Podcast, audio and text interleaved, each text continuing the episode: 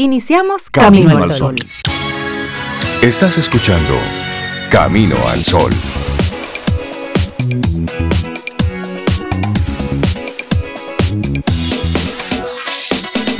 Temprano en la mañana, hoy lunes a la gente le encanta y bueno, es parte del, del rigor. Donde quiera que tú llegues, estarás saludando.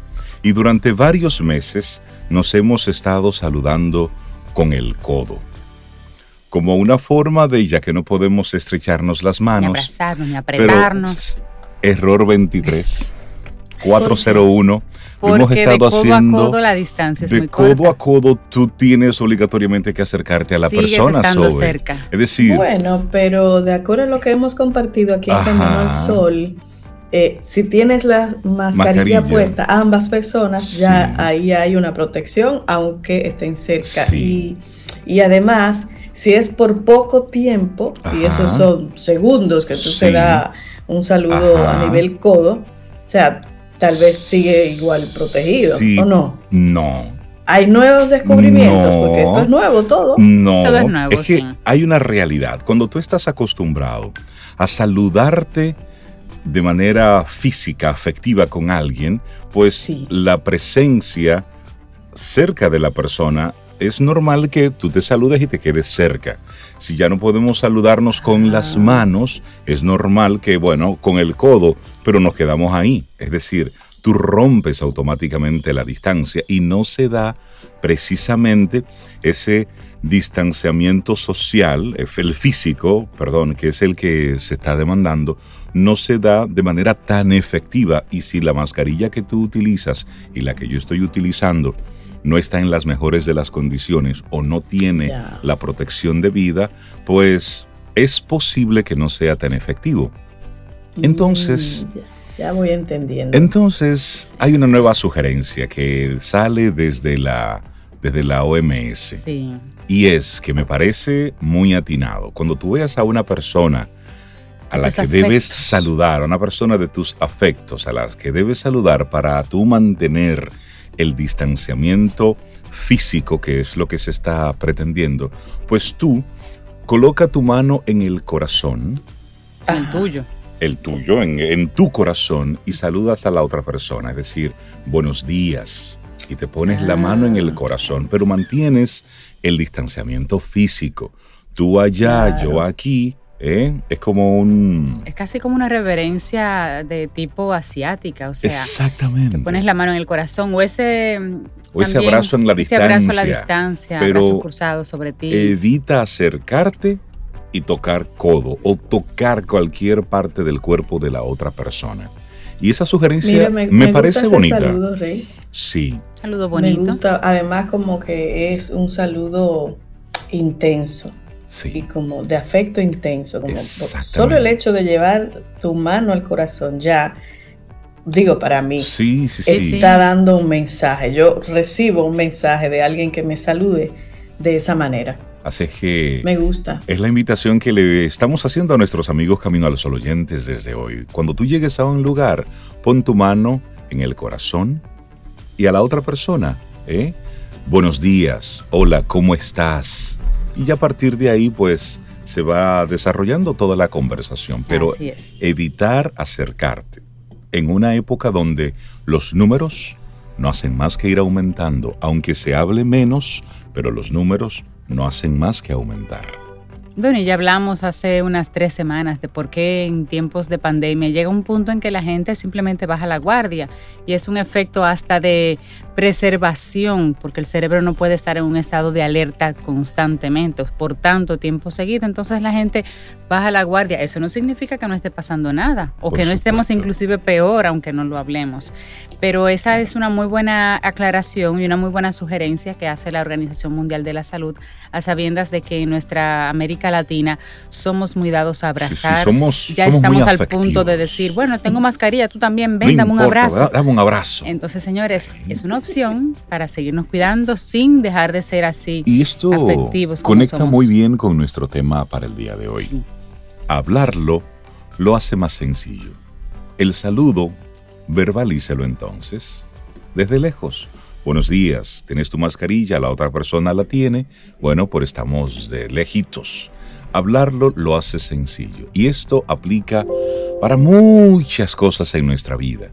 Cuando a veces nos vamos creando todo un mundo en nuestro interior por no aclarar algo, por no hablarlo con la persona con la que debes hacerlo. Correcto. Porque a veces hay una situación y lo hablamos con todo el mundo, menos con quien debes hacerlo para resolver la situación. Ay, sí, y las redes sociales no han hecho más que exagerar eso. Ya hablaremos de las redes ahorita, con un material que vimos Rey anoche, que lo estamos digiriendo todavía. interesantísimo, pero que hay que, hay que hablarlo. Sí. Porque son muchas cosas que están hablando. Mira, estamos hablando del dilema social. Y sí. Así se llama. A través de las, de las redes sociales hay una serie de dilemas sociales que podemos tener a través del uso de las tecnologías. Bueno, hay un documental en el cual sus protagonistas son nada más y nada menos que expresidentes de Facebook, de Instagram, de Pinterest, de, Twitter. Desarrolladores, ingenieros, sociólogos, investigadores de la conducta humana, profesores de Harvard Business Review, de, Harvard, de Stanford, donde cada uno de ellos da su pensamiento sobre lo que está sucediendo con las redes sociales. Y el caso más importante a destacar aquí es cómo ellos, que fueron los que desarrollaron todo lo que está en el backend, lo que no vemos los usuarios de, los, de estos dispositivos, ellos se han dado cuenta de aquello que crearon que no fue con el interés que está siendo utilizado ahora, el uso que se le está dando en este momento está haciendo mucho daño.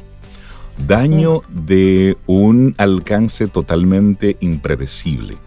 Entonces ellos que ya no están trabajando en estas organizaciones, la mayoría de ellos, quienes se dieron cuenta y rompieron con esas empresas por temas éticos, al decir de ellos mismos, están alertando a la población, están alertando a los gobiernos sobre los límites que hay que ponerle a las grandes empresas de tecnología a propósito de la manipulación de elecciones, manipulación de sistemas políticos en diferentes países de la manipulación de la comunidad en sentido general, quienes estamos actuando como zombies al estar tan conectados y tan pendientes de lo que están haciendo los demás y nos estamos perdiendo lo más importante, que es la vida.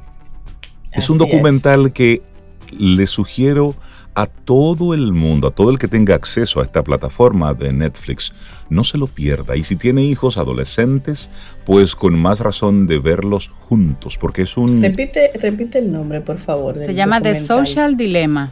El dilema social, The Social Dilemma, y está subtitulado al español. Perfectamente se puede entender. Ese es un documental que no se pueden perder. Da mucha luz acerca del uso de las redes sociales y cómo nosotros podemos ser simplemente conejillos de India. Y lo interesante de esto es escuchar la historia contada por quienes crearon el sistema. Que admiten que se salió de control. Y escuchar a un especialista en inteligencia artificial decir que ellos crearon el sistema, pero que esos algoritmos no hay quien los pueda controlar. Eso eh, de verdad que te pone los pelos de punta, porque ellos dicen son miles de computadoras que están debajo del agua, están en cuevas, están en lugares que tú no te puedes ni siquiera imaginar, y solamente tú le pones un objetivo. Y ese computador y esa combinación de computadoras van detrás de ese objetivo. Lo que sucede ahí dentro Como un ser vivo. no lo puede controlar nadie. Y eso es a decir solamente de un tema dejando de lado, evidentemente, la manipulación de los contenidos, de las informaciones, de las noticias que pueden colocar presidentes, quitar presidentes, causar revuelos, poner, poner en jaque todo un sistema de seguridad nacional, por mencionar algunas de las cosas. Y al final le hacen una pregunta. Y es, en tú, en tu caso, con tus hijos, cómo tú manejas las redes sociales, cómo tú manejas todo eso de la tecnología. Sobeida, Cintia, amigos Camino a los oyentes, ninguno de ellos permite que sus hijos utilicen redes sociales. Ellos no tienen redes sociales. Ellos se consideraron en su momento adictos de lo que ellos mismos habían construido. Así es que si tú te pasaste todo el fin de semana dándole al dedito para arriba, simplemente estás siendo víctima de miles y miles de ingenieros que están detrás de todas esas plataformas para que tú dures más tiempo conectado de esa pantalla, porque así es como estas empresas. Es la guerra de la atención, de la atención de la persona. Y ahí también para los padres hay estadísticas muy interesantes de cómo los adolescentes y preadolescentes han incrementado el nivel de intento de suicidio y suicidio también. Y más alarmante todavía, porque a veces parece que, que no, no se integran tanto en la psique de las personas, como muchos preadolescentes y adolescentes sobre rey intentan pedir a sus padres que les paguen cirugías para parecerse a ellos cuando se ponen los filtros en los selfies que se toman. Yo me quiero parecer a mí, pero a la, a la, a la cinta del selfie con el filtro. Sí. Es una locura. Entonces, es importante que lo vean, es, importante que lo vean. The Social Dilemma. Eso lo vimos ayer y dijimos, eso es un tema de Camino al Sol. Eso es un llamado a la atención. Claro de verdad que sí, para que nosotros vayamos poniendo todo esto donde, donde debe estar. Es una herramienta para nosotros utilizarla, no para que nos utilice a nosotros. La vida sucede fuera de las redes. Lo que está sucediendo es que eso nos está utilizando a nosotros con fines comerciales, porque cuando algo es gratis, tú eres el producto. Y así arrancamos nuestro programa Camino al Sol. Es lunes, estamos a 14 de septiembre, tenemos nuestros colaboradores invitados para compartir esos buenos temas que nos ponen y nos invitan a reflexionar. En Camino al Sol, la reflexión del día.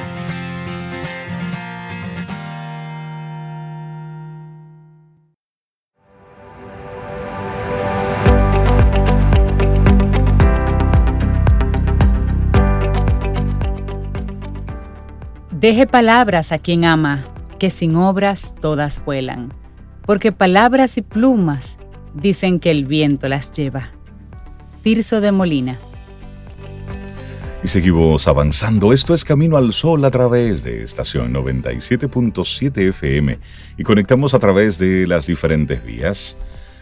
Nuestra página web caminoalsol.do. También por aquí por estación 97.7 y nuestro número de WhatsApp que te repetimos, no es un grupo, no, no, no, es tu contacto directo. Si quieres decirle algo específicamente a Sobeida, Cintia, quieres comunicarme algo, bueno, pues utiliza nuestro número de WhatsApp, el 849-785-1110 y por ahí entonces nosotros conversamos. También está nuestro correo electrónico, que ya sí es un tema para más para producción. Hola arroba caminoalsol.do. Por ahí conectas con nosotros si hay un tema que te interesa, si conociste a alguien y quieres que Camino al Sol converse con esta persona para beneficio de todos los oyentes. Bueno, hola arroba caminoalsol.do. Y nuestra página web que siempre tiene los temas eh, diferidos, es decir, el programa del viernes, el programa del jueves, el programa de hoy, lo puedes recibir esta tarde en la comunidad de tu correo. Si en nuestra página te suscribes escribes. Claro. Caminoalsol.do, una opción ahí para acompañarte todo el día. Y nuestra reflexión para esta mañana, ¿por qué necesitamos hablar de las cosas que nos molestan? Oye, Alía levantándose. Esa es la vía para reducir futuros conflictos y cuidar nuestras relaciones personales y profesionales. Mire, es que seguro que alguna vez un familiar, un amigo te ha contestado de mala manera cuando tú has hecho un comentario inocente. O puede que haya sido tú quien se haya puesto como una fiera por cualquier cosita. Y si es así, olvídate de justificarlo por ese simple comentario, porque te ha dicho tal cosa o porque estabas estresado.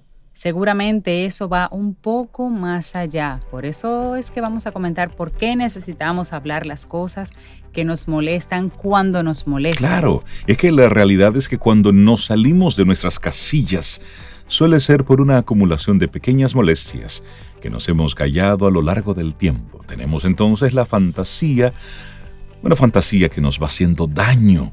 Pensamos que si no decimos ciertas cosas que nos molestan será mejor para todos. Ahí es donde está nuestro error.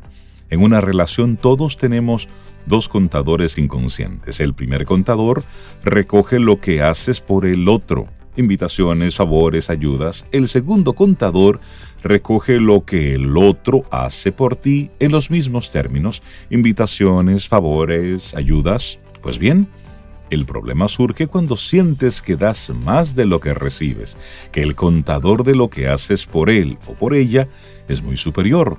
Cuando tú colaboras en el departamento mientras que tu compañero se aprovecha una y otra vez, cuando eres tú quien recoges la habitación y el otro la desordena sin parar, llega un momento casi siempre inconsciente en que saltas. Puede que sea una tontería, que no venga a cuento, pero es el momento en el que intentas equilibrar ambos contadores, en lo que se denomina el efecto compensación o ley de venganza por decirlo en términos coloquiales.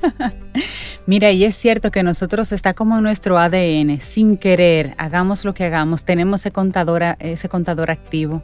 Yo no llevo la cuenta de cuántas personas ayudo, pero cuando yo hice, y cuando yo mandé, y cuando yo ayudé, y cuando yo recogí, usted sí lleva la cuenta. Pero yo no recuerdo nada de eso. Pero lo menciono la tienen por, ahí y sale en estos momentos.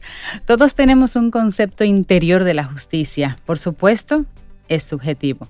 Pero si piensas que una determinada relación no es equilibrada y no es justa, de manera inconsciente vas a intentar compensarla. Suele ser a través de maneras indirectas, como hacer comentarios sarcásticos a la otra persona, o ponerte como un basilisco cuando se ha vuelto a dejar el vaso encima de la mesa de las fotos. Lo que sea. El efecto compensación es también una de las claves para comprender los conflictos en el mundo de la empresa cuando un jefe un supervisor es demasiado duro con su equipo, este va a buscar compensar la situación con las herramientas que tengan a su, a su alcance, como criticarle, cometer errores de manera consciente o inconsciente inclusive, enfermarse y no ir a la oficina y muchas otras acciones que lógicamente dependerán de la escala de valores de cada quien. Pero lo interesante es entender cómo somos, si los dos contadores están continuamente funcionando en nuestra cabeza, aunque no nos demos cuenta, hagamos algo para corregirlo. La buena noticia es que se puede corregir. Si sabemos decir las cosas a tiempo, evitaremos que se acumulen en el tiempo. Pongamos un ejemplo muy gráfico y cotidiano.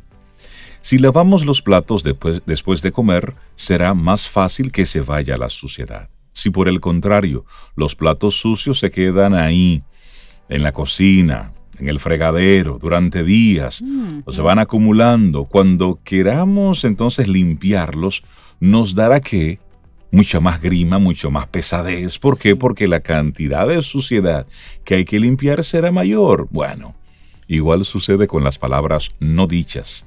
Cuanto antes hables de lo que te molesta, será más fácil de corregir los posibles malentendidos. Pero para eso, necesitamos aprender a hacerlo. Necesitamos entrenar lo que se conoce como el feedback inmediato.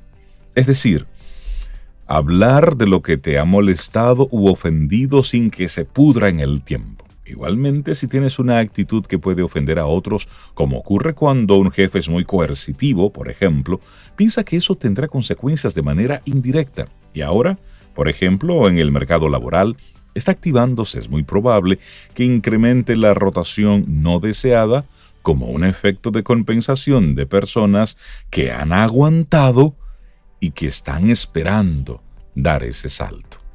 Claro, y en definitiva, tanto eh, en nuestra vida privada como en nuestra vida profesional, tenemos contadores sobre lo que hacemos y lo que el resto hacen por nosotros.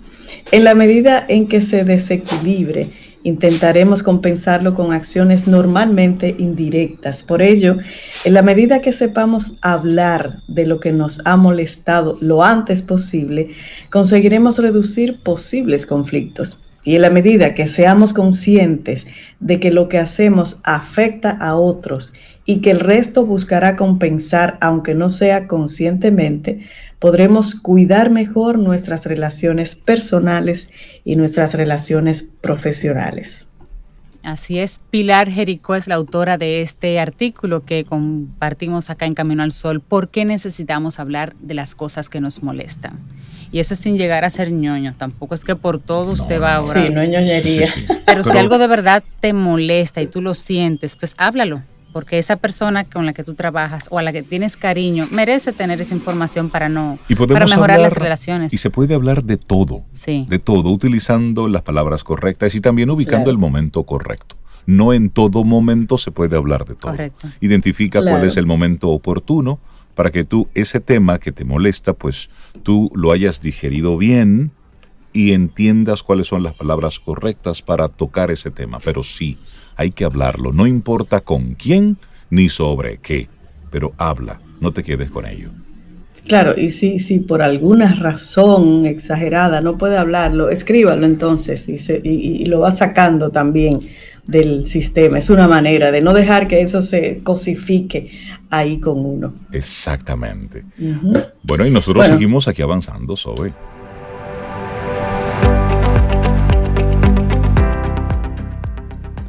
Los sentimientos van y vienen como las nubes en un cielo ventoso. La respiración consciente es mi ancla. Thich Nhat Hanh. Continuamos nuestro programa, está nuestro programa esto es Camino al Sol. Oh, pero bueno. A veces uno tiene así, sobre todo los lunes, Rey, como que los sí, sí, sí, hay como... y ese cerebro tratando de organizar la vida. Pero continuamos. un poquito de café, un poquito de café. Es que se terminó ya, se terminó. Ah, esa, es la razón. Pero seguimos avanzando. Esto es Camino al Sol, con ánimo, con buena vibra, con buenas energías, porque está con nosotros César Cordero de Del Carnegie Dominicana. César, buen día, ¿cómo estás? Muy bien, muy buenos días. De verdad que con ese mismo entusiasmo con el que tú dices, seguimos avanzando. Ah, yo siempre comparto eh, con, con, mis contactos, ¿verdad? Y las personas que estamos ahí conectados a través de las redes, que vamos a estar y que vamos a estar aquí en Camino al Sol. Y hoy puse exactamente como tú acabas de decir, seguimos avanzando en septiembre.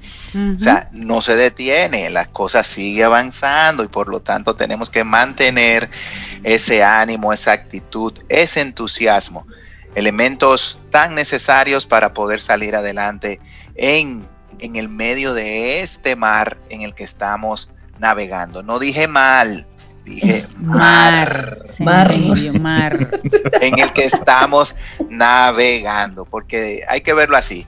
O sea, cuando uno está, y yo tengo una reflexión incluso escrita de, me encanta el mar, sentarme, escribir, y en una ocasión me senté y estuve mirando la majestuosidad del mar, y, yo escribía con pocas palabras más o menos, qué maravilloso es el mar, que lo podemos disfrutar viendo su grandeza, la pasividad de sus olas, sus cómo choca en las costas, cómo nos deja ese sonido que nos puede eh, hasta cierta manera eh, eh, reducir el estrés y llevar lejos.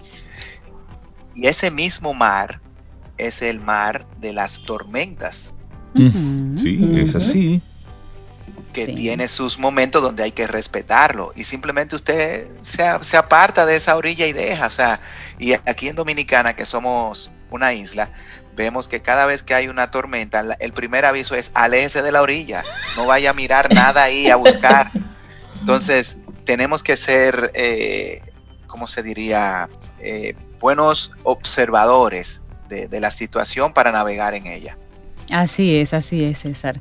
Y nos gusta mucho el tema que nos traes para compartir en el día de hoy con nuestros amigos Camino al Sol oyentes. Puntos claves de ser líderes para superar estos tiempos de retos. Claro. Sí, y es dar esa continuidad a lo que hablábamos ya la semana pasada. Hablábamos cómo reconocer a un líder en tiempo de, crisis, eh, más allá de lo que pudiéramos llamar el COVID. Y hoy vamos entonces a, trabajar esos puntos claves que nosotros tenemos que desarrollar. Por ejemplo, una pregunta que yo hago en uno de nuestros programas es, ¿por qué quiero ser un líder? Entonces la gente comienza a responderme. Y si yo le preguntara a ustedes, por ejemplo, por ejemplo, ¿por qué quiero ser un líder? Vamos a ver, ¿qué me, qué me responderían? A ver si estamos alineados con lo que otras personas me dicen. No, yo no, no tengo Es que el liderazgo yo pienso que, que bueno, yo, pienso, es que yo no pienso que es innato y el liderazgo yo no tengo ningún interés en ser líder. Yo, soy líder de mi no vida. Me interesa. Yo vivo mi vida y en el camino van pasando cosas, pero no tengo y interés. Otros te pueden ver como un líder, pero eso es, exacto. Eso es otra cosa. Pero yo no tengo un interés de ponerme una capa y decir, ah, a partir de ahora soy un líder. No, realmente. Yo, yo, yo tampoco. Si lo soy de manera natural, bueno, eso lo trabajaría. Pero yo de empeñarme de que quiero ser líder, no, no. Gracias. Gracias. Y ese es el ambiente que se da. O sea, es un ambiente de que el liderazgo tiene que ser algo natural que surja. Claro, nosotros nos, podemos proponer lograr metas, trabajar, en lo que se llama identificar nuestro perfil como persona y eso te va a hacer líder. Sí, te va a hacer líder porque si tú lo trabajas de manera constante, los demás comenzarán a admirar cosas en ti y al admirar esa perseverancia tuya, esa dedicación, ese deseo de, superar eh, situaciones, de ayudar a otros, dirán, wow, me gusta la manera en la que Sobeida, en la que Cintia, en la que Reinaldo actúan, son, y comienzan a ver en nosotros. Entonces, yo no puedo poner como si fuera así, miren, lo voy a poner aquí un letrerito que diga, sí, yo quiero ser líder por dinero, fama y poder. Porque eso es lo que trae. no es malo, ¿verdad? Pero cuando yo le presento el, papelito, aquí como lo tengo, una nota, ¿verdad? Virtual, la gente inmediatamente hace así como ustedes. Bueno, no es malo, pero ese no es el fin. como, como acabamos de decir, ¿Qué es entonces ser líder? Es esa muestra de solidaridad, de respeto, de empatía, es tu propia responsabilidad reflejada ante los demás. Entonces, más que yo, como bien decía eh, Sobeida y Reinaldo, fijarme eh, eh, esa y ponerlo ahí en el espejo de yo tengo que ser un líder y para el pongo una fecha, enero, ya yo todo el mundo tiene que reconocerme como el líder de no, no funciona así. Se va ganando. Entonces, ¿cuáles son esos puntos claves más allá de la situación en la que estamos? Porque la situación en la que estamos ya estuvimos. Creo que lo dije en otra de nuestras participaciones. O sea, hoy se habla de crisis sanitaria, económica, mundial, y cuántas veces con otros temas se ha manejado lo mismo. O sea, esto pasó hace 100 años. La pandemia, crisis de guerras, crisis económicas, ya ha pasado durante décadas y décadas. El detalle aquí es cómo nosotros vamos a marcar la diferencia. Y ahí es que entran estos puntos claves. Entonces, vamos a comenzar de inmediato con estos puntos. Si yo estoy trabajando mi liderazgo en mí mismo, pero no porque le puse una fecha y tengo que verme como un líder a tal fecha, sino porque yo he decidido ser una persona que, entonces, lo primero es reconocer nuestras fortalezas para poderla poner al lado de nuestras oportunidades de mejora. Listo y aquí lo hemos dicho varias veces, hacer ese inventario de todo lo que tengo y entonces poder salir adelante. ¿Qué nos ha sacado este tiempo de COVID y de crisis? Nuestras debilidades y también nuestras fortalezas. Punto. O sea, a todo el mundo le ha sacado a flote eso que tenía dentro. Y ahí van combinando fortalezas y debilidades. ¿Qué debemos nosotros de trabajar? Las fortalezas para entonces poder poner en el camino de la superación las debilidades. Si yo me desespero rápido, me estreso, me pongo ansioso, bueno, eso es una debilidad o una oportunidad de cambio. Es, es una oportunidad de cambio. Entonces, ¿qué otras cosas tengo? Mira, yo soy organizado, soy responsable, eh, tengo la capacidad de análisis. Pues usa eso a tu favor para eliminar y reducir esa ansiedad y ese estrés y comienza a dejar de hacer cosas. Por ejemplo, deje de ver tantas noticias negativas, que lo último que usted haga en el día no sea pegarse a, hacer los conteos de cómo van los números. O sea, si tú me preguntas a mí hoy cómo van los números, yo no sé. ¿Por qué? Porque yo no estoy pendiente de subieron tres, bajaron dos, subieron cinco, bajaron cuatro. No, tenemos que ver el, el concepto como macro. Reinaldo. Sí, totalmente de acuerdo contigo. Hay una realidad El seguirla minuto a minuto, día a día, no hace más que causarnos estrés. Y como dice Fénix en alguna de sus participaciones, ahí no hay recursos. Porque entonces nos llega, nos, nos llega el agobio, nos llega el, el temor, ese temor que paraliza, porque estoy están pasando cosas terribles y vienen peores. Entonces, ante eso, pues, ¿qué hace el cuerpo? De manera instintiva, se detiene. Y realmente ahí no se crece. Ahora, si estamos si tomamos esto como una realidad y en pos de eso decimos, bueno, lo que está sucediendo ahora es esto, ¿cómo yo me comporto? Bueno, si caen del cielo limones, vamos a hacer limonada en sus diferentes variedades, pero algo tenemos que hacer. Y póngase un puesto a vender limonada. Por supuesto. Muévase. con, la que no, consuma, véndala. Porque hay muchas empresas. ayude a otros. Hay muchas empresas que están cerrando, pero hay otras que se están reinventando, hay otras que están creciendo. exactamente. Entonces, ¿dónde usted quiere estar? ¿Qué dejó y qué no ha puesto en evidencia esta situación? Es lo revelador de la brecha a nivel económico y social. Totalmente. Y sanitario, César. Ah, ahora, sí, en, todos los aspectos se vio y, se, y estamos viviendo esta brecha. Entonces, ¿qué tenemos que hacer? Sincerizar nuestra situación no querer vivir el nivel de vida que no podemos. Claro, claro. No le sumes más estrés a eso. Gracias. Y trabajar por el nivel de vida que merecemos. Son dos cosas distintas. Todos merecemos un nivel de vida que nos dé que estabilidad, tranquilidad, paz. No un nivel de vida que muchas veces por perseguir esa posición de estatus, entonces perdemos la tranquilidad, la paz, perdemos eh, la salud. Entonces vamos a ver estas brechas, cómo están, dónde quedamos nosotros y trabajemos a partir de ahí. ¿En qué? En mejorar nuestro entorno y nuestra situación. Otro elemento clave es cooperar, ya lo decíamos, es uno de los principios de Del Carnegie, con lo inevitable.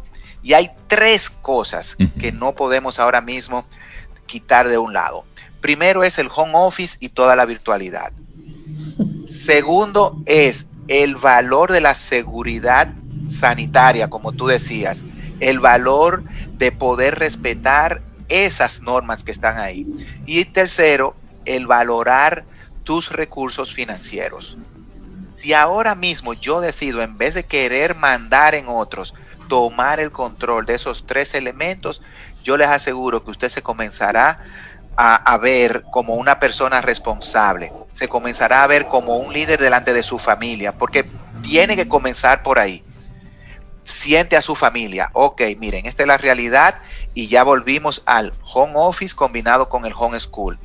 Como yo estoy de nuevo, voy a tener que tocar esto, lo hicimos en el primer programa después que comenzó la pandemia. ¿Cómo usted está reorientando su hogar, el layout, la distribución, los espacios, eh, el respetarnos unos a otros, hasta en, las, hasta en las maneras de hablar?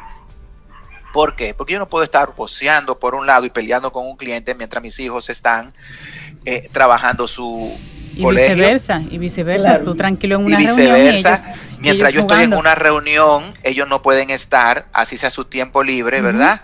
Eh, creando un ambiente que, me distraiga. Que interrumpa. Mira, César, y nosotros a veces pensamos que los niños no están preparados o que tienen tanto estrés ahora mismo que ponerle un estrés adicional de reglas y normas en casa es como ponerle más eh, sobre el tapete. Y sin embargo, eh, es nunca como ahora los chicos están preparados y, lo, vemos, porque pueden manejar muchas cosas.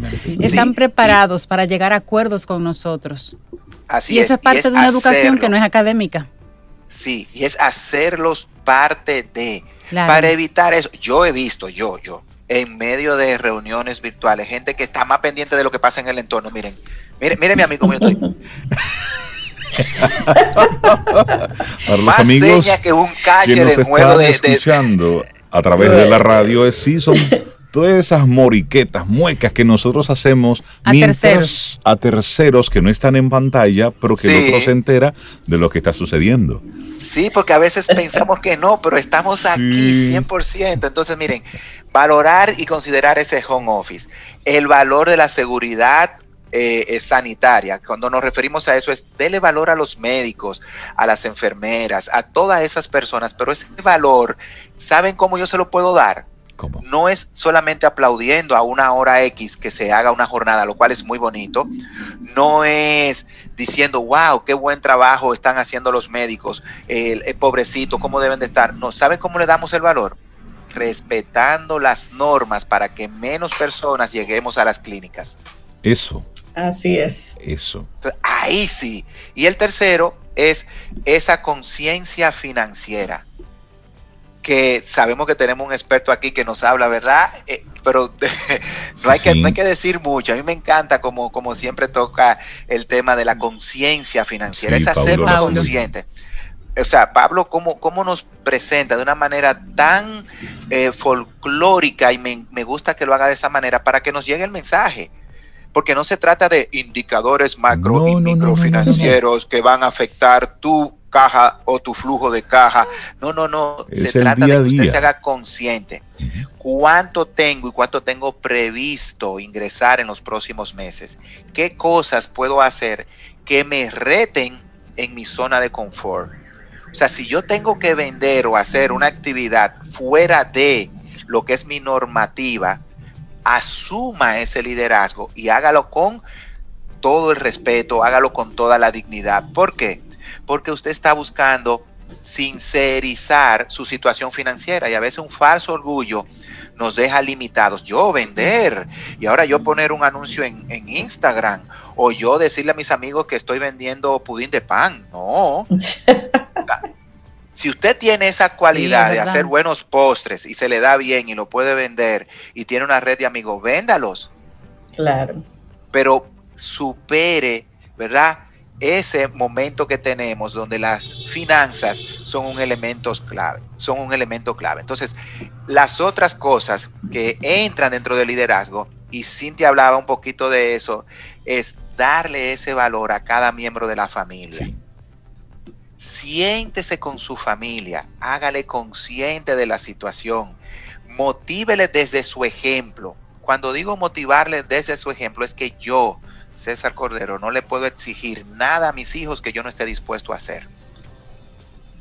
Y estoy hablando de mis hijos, mucho, ni siquiera de un colaborador en la empresa, no. Yo no puedo exigirle a ellos nada que yo no pueda hacer. Si, si, yo quiero que ellos sean ordenados, yo tengo que ordenar. Si, ellos, si yo quiero que ellos mantengan una actitud eh, orientada a, yo tengo que hacer eso. Entonces, siéntese con la familia, ¿verdad? Y no permita que el miedo se apodere y gane. Si algo aprendimos ahora es que el miedo es el peor enemigo que podemos tener. Y si usted como líder desarrolla esa valentía, pero no la valentía que vemos en las películas, que el líder va y toma armas y sale adelante. 300. Este es, sí, esta es una guerra siliente. esta es una guerra de día a día. Entonces, no permitamos que lo que ganamos ayer lo perdamos hoy por causa del miedo. Mira, y durante este fin de semana muchas voces se han estado levantando con para que ya se quite el, el, toque, de queda, toque de queda, las restricciones. las restricciones y la gente por ahí protestando que sí, que no. Mira, mientras tú te quedas con eso, no haces nada si ya tú asumes la realidad de lo que hay, miren, para esto no es nada cómodo. Para nadie es una situación cómoda el toque de queda, porque hay países como los nuestros donde la mayor cantidad de personas se trabajan en el mundo informal donde no todos tienen un salario fijo, tranquilo, no, no. Aquí nosotros estamos llenos de informalidad. Ponlo como lo quieras poner. Eso es un hecho. Esto es un hecho. Y sí, hay una gran necesidad económica. Bueno, pero la situación que estamos viviendo es esta. Ok, si yo mentalmente asumo y entiendo lo que está sucediendo y modifico, reestructuro mi dinámica en base a lo que está sucediendo, mire, ahí usted va a encontrar formas creativas de producir dinero, usted se va a manejar de manera diferente. Pero si tú te quedas con el por esto no puedo hacer esto, estás poniendo la justificación y la responsabilidad que tú ya la estás poniendo en el otro. Ojo, ojo, si es cierto, hay un tema de movilidad que dificulta muchas labores. Hay un tema de horas al día realizando algo que también lo dificulta. Sí, eso está ahí. Pero si yo me quedo enclavado de no estoy haciendo porque, y ese porque póngale usted ahí, complételo. lo que usted quiera. Lo estás utilizando como una excusa. Además, Rey, si, si, si, no estamos en salud, ¿qué, ¿Qué, podemos hacer? Vamos a ver. Lo más importante, lo prioritario es estar en salud. Eso es lo primero, porque a partir de ahí, que usted esté sano, es que usted puede desarrollar todas las actividades que usted quiera, pero ante todo la salud. Y eso es lo que se está procurando. Así es. y, hay una máxima que dice, ¿quién le dice al líder qué hacer? No es el líder el que marca la pauta. Exacto. Y si tú eres el líder de tu vida, Ah, entonces si cada uno de nosotros asumimos ese liderazgo, entonces nosotros vamos a asumir ese punto de partida con relación a reglas tan sencillas como el distanciamiento, el respetar las normas, el quedarme en casa y salir solo a lo necesario. Entonces, si yo hago ese poquito, yo estoy demostrando que soy un líder, más allá de esa primera pregunta que hicimos al principio.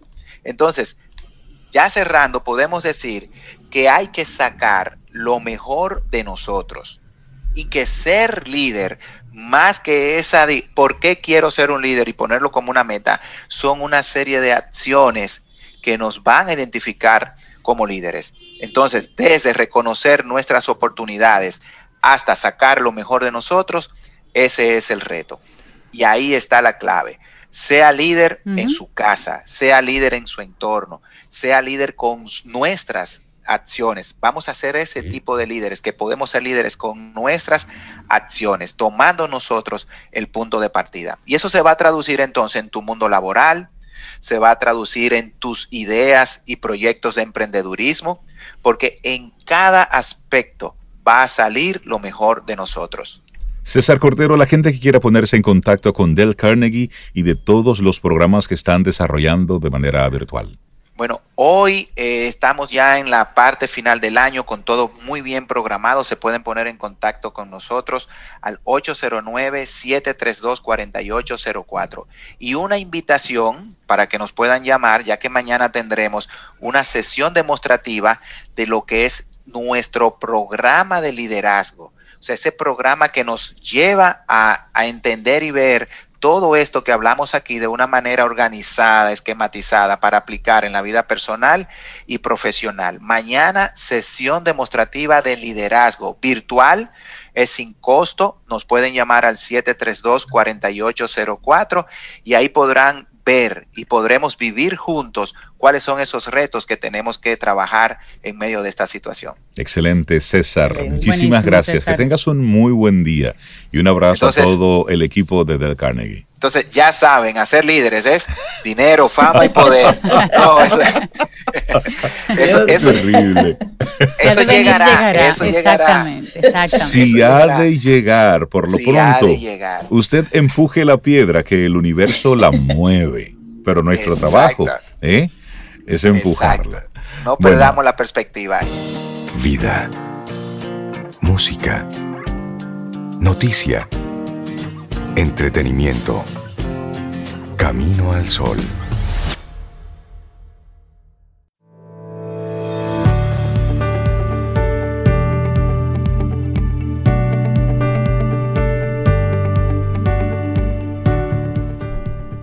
Y recuerda nuestro tema central de hoy, que es hablar, hablar, expresar lo que sentimos. Sácalo. Porque eso mejora las relaciones. ya decía Aristóteles, la amistad es un alma que habita en dos cuerpos, un corazón que habita en dos almas. Pero hay que cuidarlo. Eso está lindo. Ah, Aristóteles. ¿eh? bien. Iba, iba a hacer una dominicanada. Iba a decir qué tigre que sabía, ¿eh? Ibas a decir, suerte que no lo dijo. Suerte que no lo dije. No, no, no, no, porque entonces imagínate, María Eugenia, qué pensaría de mí. Pero sí. Señores, hoy es lunes, estamos arrancando así como con buena vibra esta semana que viene por delante, con muchísimos proyectos, con muchas cosas chéveres, tantas como tú las hayas gestionado y te las hayas procurado. ¿Quieres algo diferente? Ajá. ¿Qué está usted haciendo diferente? ¿Algo más de orar? ¿Está moviéndote? ¿Estás haciendo algo? Los buenos días y la bienvenida a Yanis Santaella, nuestra psicóloga, para poner estos cerebros en orden. Buenos días, Yanis. ¿Cómo Hola, Yanis. Buen día. Buenos días, buenos días. La verdad es que súper contenta en el día de hoy vengo con una continuación, se dice así, eh, Reinaldo, una continuación de un tema que traíamos la semana. La parte 2. Eh, la, parte de la, de la saga de Jenny Santaella. Saga, y me encantó eso. Yo tengo que contar con Sorrey de mi vida porque esa sí no me iba a llegar nunca. Oye, esa creatividad eh, de esta naturaleza, eso son otras inteligencias. Pues en esta saga eh, traemos em, sobre el plan de vida que hablábamos y establecer las prioridades. Hablamos que hay personas que dicen, yo quiero vivir el día a día, yo quiero vivir de otra manera. Y definitivamente traje seis aspectos que una persona necesita empezar a ver hoy, hoy. Esta pandemia que se extiende, que necesitamos aprender a aceptarla ya, señores, ya tenemos desde febrero y marzo en esto, ya eh, con, mascarilla, sin mascarilla, pero todos tenemos una realidad hoy. Pare de sufrir. Exacto, ya tenemos la pandemia, tenemos que tomar nuevas decisiones y el mundo continúa con mascarilla, el mundo continúa con pandemia. ¿Dónde estás tú? Y no es para que te desesperes ni para que creas acceder. Entonces traigo los seis puntos. El primer punto es el yo. ¿Cómo te sientes tú? En este momento necesitamos atendernos emocionalmente cuidar las personas que tienen algún tipo de enfermedad mental. Estamos hablando de suicidio, depresión, bipolaridad, cualquier tipo de situaciones y atenderte tú.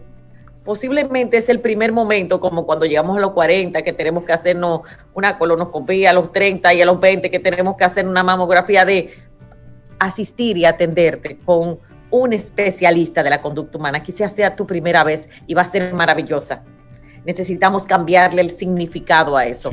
Entonces, ¿cómo yo estoy emocionalmente? Ah, mira, yo me he pasado la vida evadiendo, yo tengo personas que se han pasado la vida posponiendo su felicidad y que ahora, y yo me incluyo, decidimos, mira, Yanis, ¿y qué viene para ti en la vida? O sea, de que tú te vas a acordar, porque la vida se nos volvió vulnerable. Hay personas que se han pasado la vida entera queriendo emprender y quizás es su momento de emprender no hay ningún mejor momento de perder que este. Que ahora. Como freelance, como este es el mejor. Mira, eh, para todas esas personas tengo ahorita lo anuncio, un webinar gratis la, el sábado que viene donde voy a trabajar los pasos para un emprendimiento exitoso con mi coach de negocio Carmen Vandrés. Este es el mejor momento para tu emprender, para tener dos negocios, para ser freelance o ser eh, empleado libre. Este es el mejor momento para estudiar. Así Sí, sí. Este es el mejor momento para estudiar. Ahora, ese yo tiene que, a esa parte número dos, que es esa parte de éxito, cambiarle el significado. No me puedo cerrar en, si yo no lo hago presencial, yo no lo hago. ¿Qué es la parte del ego? Si, oye, Yanis, es que ya yo estoy muy viejo o vieja. Este es el mejor momento para tú emprender algo nuevo en tu vida. El yo, el emprendimiento, el éxito, para tú reevaluar tu negocio, que es el número tres. Ok, la flexibilidad. Usted necesita todos los días estudiar media hora de tecnología. Eso hay que decírselo a la gente.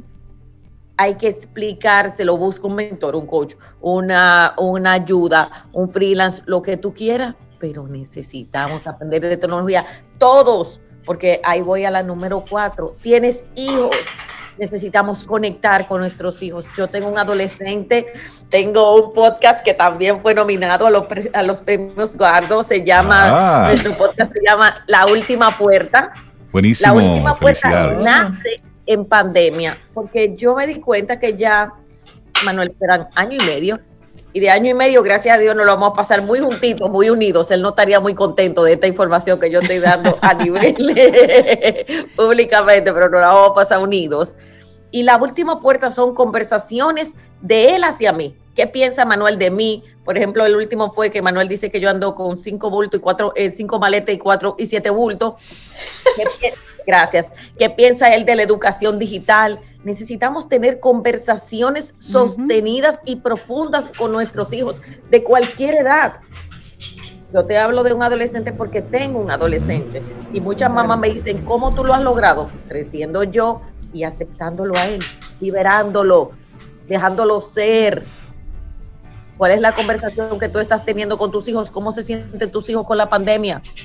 Porque si los padres no la, he tenido un montón de padres de niños pequeños que como no aceptan el tema y obviamente ellos van a tener que reinventarse. Isabela y todo el grupo de psicólogos entre los hijos de 3 a 10, 11 años, señores, están pasando trabajo. Necesitamos conectar con eso, no podemos evadir hay un punto muy importante que es el número 5, la parte espiritual. Yo pienso que en general este es un momento para acercarnos a esa parte espiritual, para conectar con nuestro, para mí es Dios, para otros es su poder superior, o sea, cómo está tu parte espiritual. Y la última de este punto, la calidad de tus relaciones en general es la calidad de tu vida. Hay personas que en este momento se están alejando, están cada día más sola. Siéntate, revisa. Yo tengo papás que me dicen, mira, mi hija está muy sola. Y digo, ¿yo qué edad tiene? Yo pensaba que eran 6, 7, 26. 25. Eso posiblemente es una depresión. O sea, una persona que empieza a manejar mucha soledad necesita ayuda hoy. Necesitamos intervenir, ¿Y por qué traigo todos estos puntos? Porque Reinaldo me decía el otro día, Janis, y la gente que quiere vivir el día a día, pues perfecto, vive el día a día, pero ten en cuenta cuáles son tus prioridades de vida. Yo creo que este es un momento para salirnos un poco del exterior y empezar a ver qué me importa a mí. Yo restablecí todas, señores, yo de febrero a hoy, que estamos en septiembre, estamos a 14 de septiembre, restablecí mis prioridades hoy necesitas sentarte a ver cuáles son las tres cosas que tú vas a atender estos próximos cuatro meses, cómo tú vas a cerrar este año, qué tú necesitas en tu vida. Lo que te duele es por donde te están dando. ¿Qué quiere decir? Vamos, vamos a lo más fácil. Si tú tienes mucha crisis económica, en este momento lo que tú vas a tener es crisis económica. Si tú has estado evadiendo una crisis familiar, lo que tú vas a tener en este momento es una crisis familiar porque es parte de la evolución, parte de que nos den en el ego, en el narcisismo, en todo lo que manejamos, para que nosotros evolucionemos. Conclusión, saque esas tres prioridades, empiece a conectar con usted y a su tiempo, a su paso, busque ayuda, pero muévase porque el mundo se va a mover y necesitamos empezar a movernos porque nosotros somos la rueda. Hay personas perdiendo su trabajo por un tema de actitud porque posiblemente no están yendo a un terapeuta y no estamos sabiendo hacer el teletrabajo. ¿Qué nos está, para qué es todo esto? Para ser más grande. Para nosotros es recordarnos, wow, tú te acuerdas de la pandemia, lo que yo hice, o sea, de que tú te vas a acordar. El movimiento es interior y si no puedo moverme, ¿por qué no me estoy moviendo? Última pregunta y reflexión para nuestro día de hoy. ¿A qué le tienes miedo? El ser humano no se mueve por miedo. Hay un miedo a salir de una pareja tóxica porque tengo miedo a quedarme solo sola, a que nadie me va a amar. Hay un miedo a emprender porque definitivamente voy a fallar y vas a fallar. Y está bien fallar. Los emprendedores lo sabemos. Y está bien. fallar. Y está bien fallar. Está perfecto. Mira, todos hemos fallado. Yo he fallado tantas veces que tú no te imaginas. Por eso me atrevo a hacer un seminario sobre cómo emprender desde el punto de vista humano, porque el ser humano, tengo miedo a hablar con mis hijos porque no sé cómo hacerlo porque no lo he hecho antes, hazlo ahora. Tengo miedo a conectar con mi pareja, tengo miedo a hablar con Dios porque posiblemente no lo he hecho.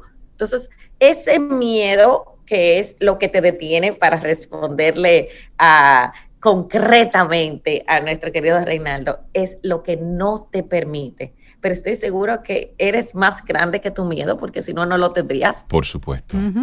Segundo, tienes todas las posibilidades porque si no, ese problema no te llegaría. Tercero, Dios está contigo porque estamos todos respirando aquí. O sea, si te pones del lado que sí funciona, la vida va a empezar a fluir para ti en la forma que tú entiendas. Es importante ser parte de la solución, pero a veces somos parte del problema porque no tenemos recursos, estamos en el niño, perdidos. Entonces, ese miedo es lo que te invito a evaluar, lo que te invito a sostener una conversación contigo, a bajar el, el ego y sobre todo buscar las ayudas necesarias. Este es el momento que el mundo está dando todas las ayudas. Ay, sí, sí, sí. Este es un buen momento. Yani Santaella, la gente que quiera ponerse en contacto contigo, con todos tus contenidos, ¿cómo te identifica?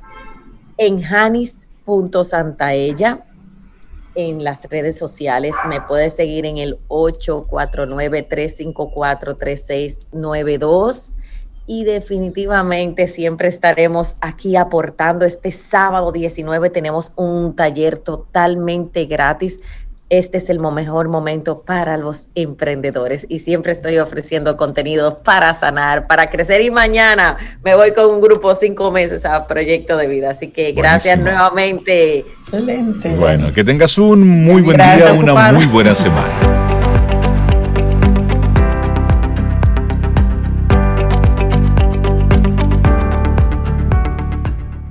Y me encanta esta frase de Richard Bach que dice, el mundo es tu cuaderno de ejercicios en cuyas páginas realizas tus sumas. También eres libre de escribir embustes o de arrancar las páginas. Richard Bach, es tu cuaderno es mío. Claro, claro. Y hasta borrones, uno hace borrones también. Y se borrones con diferentes niveles de intensidad. Hay borrones que son así, una suaves, rayitas. pero hay uno que son, mira, que se pasa. Y, hay días que tú tienes el cuaderno ¿eh? y le sacas punta al lápiz y no tienes ni idea de lo que vas a escribir. Pero debes sentarte con disciplina. Tienes que estar ahí porque en algún momento encontrarás algo bueno que escribir ahí.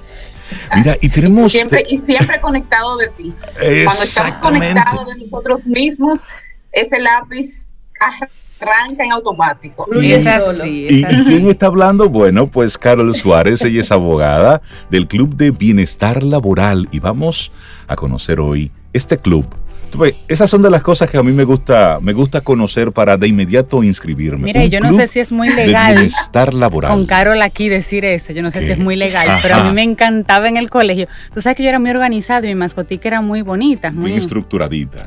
pero esos borradores, esos borrones de los compañeros, me encantaba coger la mascota, Carol, y coger la página y ponerla contra luz, porque ahí tú lees qué fue lo que borraron. Y me encantaba averiguar. Oh, ¿Con quién es que yo Hay que Reinaldo. Yo, yo no sabía esa parte. Ay, yo sabía mucho. somos del mismo club. Ay, Dios mío. yo creo que en este momento yo voy a ausentarme, voy a buscar café, que se me terminó. Mientras Carol comienza a compartir. Vamos a dar ahora asesoría legal, Carol te va a ayudar. Carol, háblanos, háblanos de este, de este club de bienestar laboral. Tú que vienes de una maestría en negocios corporativos, de diversos estudios en el ámbito legal, empresarial, tienes ya más de 15 años de experiencia y de ejercicio, y de repente tú te despachas con esto de Club de Bienestar Laboral. ¿Qué te pasó, Carol? ¿Qué es eso, Carol? esa fue la cherry del mundo laboral. Totalmente. Yo creo que toda la experiencia que yo he ido acumulando en, en el ambiente corporativo, en el ambiente empresarial, es lo que me ha llevado a entender que el mayor activo de una empresa, de una organización, son las personas. Y siempre he estado inclinada a, estudiar la conducta humana y a, entender qué es lo que necesita la gente, cómo, puede la gente mantenerse feliz en su trabajo. Y más allá de los procedimientos, de la parte legal, yo, yo decía es que aquí tenemos que enfocarnos en las personas en, crear ese ambiente laboral que permita eh, crear felicidad, crear bienestar y que tú te sientas feliz llegando a tu entorno de trabajo. Entonces he, podido combinar toda esta experiencia en el ambiente corporativo con esta parte del bienestar laboral, porque el bienestar laboral tiene que ver con las personas, tiene que ver con los procedimientos, tiene, tiene que ver incluso con las auditorías legales laborales que le dan tranquilidad a los empresarios y tiene, tiene muchos componentes que al final del día em, se traducen en crear bienestar y en crear felicidad dentro de las organizaciones. Y aquí estoy emprendiendo. buenísimo, buenísimo, Carol. Porque nosotros cuando pensamos en el tema legal, siempre pensamos en, como dices, están las leyes escritas y si todo el mundo cumple lo que tiene que cumplir, se supone que debe haber armonía en el trabajo. Y eso simplemente salvaguarda que funcionen algunas cosas, pero la motivación personal que mueve a cada empleado, el nivel de, de, ética que es muy personal, los compromisos, eh, que es algo también, es un regalo muy personal, como yo me comprometo con mi empleador. Entonces, todo eso no entra en el tema legal a menos que la persona haga o incurra en alguna práctica indebida. Pero hay que manipularlo, hay que manipularlo, no sería la palabra correcta, hay que manejarlo para que la gente en su entorno laboral, como dices, sienta felicidad de llegar y sentarse en su escritorio. ¿Cómo lo hacemos? Pero la felicidad y el bienestar eh, viene dado desde lo más íntimo de tu ser. Y, ese, y esta comunidad que yo creí, que he querido crear básicamente va enfocada en dos vertientes. Primero, trabajar el ser humano, eh, el ser humano que se levanta todos los días, que va a su trabajo eh, y que tiene la responsabilidad de crear bienestar y felicidad en su vida. Y, de qué manera podemos nosotros apoyar a estos seres humanos con herramientas, con contenido, em, más que motivación, porque la motivación yo siempre la veo como algo muy efímero, o sea, te motivo y después qué hago, o sea, estas herramientas que tú puedas em, establecer hábitos, buenos hábitos, hábitos que te apoyen a crear esa vida que tú quieres. Esa es una vertiente. Y la otra vertiente es cómo apoyo a las empresas a crear programas de bienestar.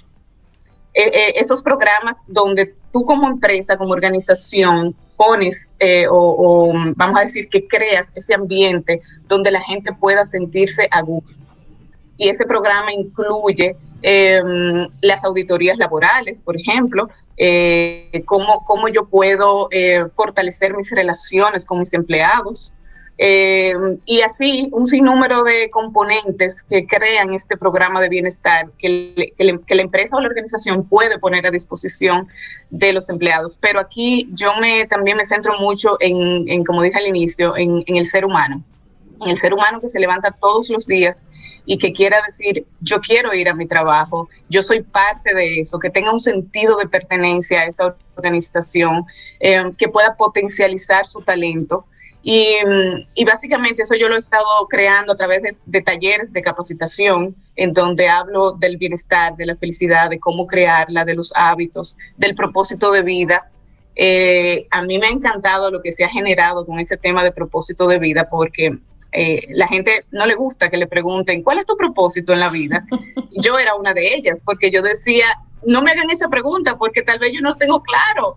Entonces, como que eh, cada vez que he traído este tema a las organizaciones, eh, pues ha sido muy bien valorado, porque ha puesto, vamos a decir, a, tanto la organización como sus empleados a reflexionar incluso a reflexionar sobre el mismo propósito organizacional y de qué manera cada persona puede alinear su propósito personal con el propósito de la organización. Carol, y de qué manera, y tú en este proceso de dar a conocer esa propuesta que me parece muy, muy acertada en este tiempo, ¿cuáles han sido para ti los, los obstáculos que has encontrado en el camino? Cuando tú a un empresario, tú le dices, mira, tengo esta propuesta para que tu equipo pueda estar mejor cohesionado, pueda ser más productivo. ¿Cuáles son esas respuestas negativas que tú has recibido de parte de uno que otro cliente que te hace repensar en toda la propuesta? Mira, Reinaldo, te voy a confesar algo. yo creo que los obstáculos yo no lo he encontrado en las empresas. Muchas veces los obstáculos lo he encontrado en mí misma. Que a veces digo, wow, la, y, la, y las, este, todo esto será bien, ¿cómo será visto? Todas estas creencias que uno se hace en la mente de, eh, de verdad la gente está pensando en felicidad, de verdad la gente está pensando en bienestar. Y la respuesta ha sido tan positiva, lejos de lo que a veces yo decía, bueno, tal vez eh, en lugar de pensar en felicidad, están pensando en cómo producir más. Y al final, eh, cada vez que he llevado esta propuesta ha sido muy bien valorada porque las empresas, sobre todo en este momento donde, verdad, la circunstancia ha tenido, nos ha tenido que volcar al cambio, las empresas han estado muy abiertas en vivir esto, en crear programas de capacitación, programas de bienestar eh, a sus empleados y desde el punto de vista de los empleados, de los seres humanos que componen esa organización, eh, también ha sido de muchísimo apoyo. De verdad que el feedback que he recibido ha sido eh, no me lo esperaba. Carol, Carol, escuchándote hablar, se me ocurre, si una empresa eh, quiere entrar a ese club y fomentar eso que tú estás eh, planteando, digamos Camino al Sol, nosotros queremos entrar al club y mejorar nuestro ambiente motivación laboral. Necesitas. ¿Cuáles, ¿Cuáles serían esos primeros pasos que nosotros deberíamos dar como empresa? Mira, el primer paso definitivamente que es medir. Lo que no se mide no podemos, no podemos saber, no podemos modificarlo. Entonces, eh, todo empieza con un proceso de levantamiento de información y de medición de cómo está tu clima laboral, cómo está el clima laboral de, Camino al Sol, por mm. utilizar el, ejemplo que pusiste. Y a partir de ahí, eh, hacer una especie de diagnóstico. Y de ese diagnóstico, entonces, eh, crear un programa de bienestar, un programa de felicidad que vaya acorde a las necesidades de Camino al Sol. Lo chulo de esto y por lo que a mí me, apasiona muchísimo es que yo puedo tener la oportunidad de crear eh, porque cada empresa es un mundo aparte y lo que Camino al Sol necesita no es necesariamente lo que necesita o lo que requiere otra empresa. Así es. Por la naturaleza, por, por el tipo de, de, personas que la integran y demás. Entonces, luego que tenemos este diagnóstico, creamos qué es lo que Camino al Sol requiere para, para crear un ambiente de bienestar y de, y de, y de felicidad en su entorno. Bueno, eh, yo creo en camino, perdón, Rey. Nosotros, creo que en playa. Eso es, pero ya está casi resuelto. Sí, eso se va a resolver Ya estamos detrás de ello. Mira cómo, te das cuenta, Carol, cómo me están observando. Por eso fue que planteé esto para Camino al Sol. ¿eh? Entonces, Carol, ¿por qué llamarlo un club? Un club de bienestar laboral, es decir, tú vas, das una asesoría, pero luego ¿qué sigue? Hay una especie de acompañamiento, hay, una, hay un compartir herramientas posteriormente al proceso. Eh, la, mira, la idea de, ponerle club es porque yo, yo quiero formar una comunidad. Okay y, asociar el concepto a lo que es crear una comunidad, una comunidad que sea generadora de bienestar, de felicidad, de, buenos hábitos, mm, de, de, todo este concepto. Entonces, la idea es implementar, crear programas de bienestar dentro de las empresas que vayan acompañado en todo momento. Y la idea es no hacer un programa, un programa de bienestar, no es hacer algo, oh, ah, mira, hoy tenemos el programa, no, es un programa anual en donde la empresa pueda tener una plan, así como hace su planificación estratégica, pueda hacer su programación de cuáles son esas cosas que ya se han determinado que le genera bienestar. ¿Cómo podemos nosotros mantener el equipo integrado? ¿Cómo, qué, qué, necesita nuestra gente a nivel de capacitación? Porque de repente estamos en una empresa en donde te encuentras, mira, nosotros aquí tenemos un problemita de comunicación eh, o de gestión del conflicto, que es algo también que traigo dentro de mi experiencia, ¿verdad? como abogada, ¿cómo puedo apoyar a las personas a tener comunicación efectiva? Entonces, se trazan planes, mini programas dentro del gran programa en donde podamos apoyar a la persona a gestionar su conflicto, a tener una comunicación eh, efectiva, a trabajar sobre su propósito de vida, dependiendo de la necesidad de cada empresa. se, hace un programa anual y la idea, lo ideal es que se, que se revise eh, cada tres, cuatro meses. Claro. Claro, ya, ya, que lo mencionaste, me gustaría eh, conocer cuáles son. Yo sé que ya explicaste que va a depender mucho de, cada empresa, pero debe haber algunos que resaltan esas, esas acciones, esas cosas que las personas valoran más como bienestar o felicidad. ¿Cuáles son esos elementos que resaltan? Mira, el, eh, definitivamente es eh, crear equilibrio entre la vida personal y el laboral. Y ahora ¿Cómo más. podemos nosotros bajarle un poco al tema del piloto automático? Sí. Eh, el tema de, del, del mismo propósito que hablaba, o sea, genera mucho, mu- mucho espacio de reflexión. El tema, vamos a decir que de la flexibilidad de horario también es algo que, que, la, que, que valora, mu- que los empleados valoran mucho porque les permite crear ese equilibrio que buscan. Claro. Eh, y básicamente eh, por ahí es que andamos, por, y por ahí es que yo he podido ver que andan eh, eh, eh, esas acciones, esas primeras acciones, medir, conocer a la gente. Eh, las empresas están muy interesadas en conocer qué tipo de liderazgo hay en su empresa. Eh, y todo este tema de COVID, eh, lejos de ser, vamos a decir que una, no una mala noticia, lejos de, todos los inconvenientes que nos ha traído, yo elijo ver el lado positivo y, y las empresas se han volcado más conocer a su gente, en ver lo que, lo que la- la- su gente necesita. ¿Por qué? Porque hay un componente emocional en todo esto Claro. al que hemos tenido que prestarle atención. Por supuesto. Entonces, esto ha, esto ha hecho que los directivos presten atención a esto, conozcan a sus empleados y, y bueno, por ahí, por ahí vamos. Carol, las personas interesadas en conectar contigo, en, en conocer más sobre este club de bienestar laboral, ¿dónde obtiene más información? Mira, yo estoy en todo, ahora todo esto es por redes, por, por virtual y eso, Claro. pero a través de, mi- de mis redes estoy disponible. Eh, y, y, esto, y ahora mismo, por ejemplo, estamos impartiendo talleres de bienestar y felicidad virtual, porque, ¿verdad? Eh, hemos tenido que adaptarnos al, al cambio, pero básicamente a través de, de las redes estoy disponible. ¿Cómo te encontramos? 24/7. ¿Cómo te encontramos en las redes?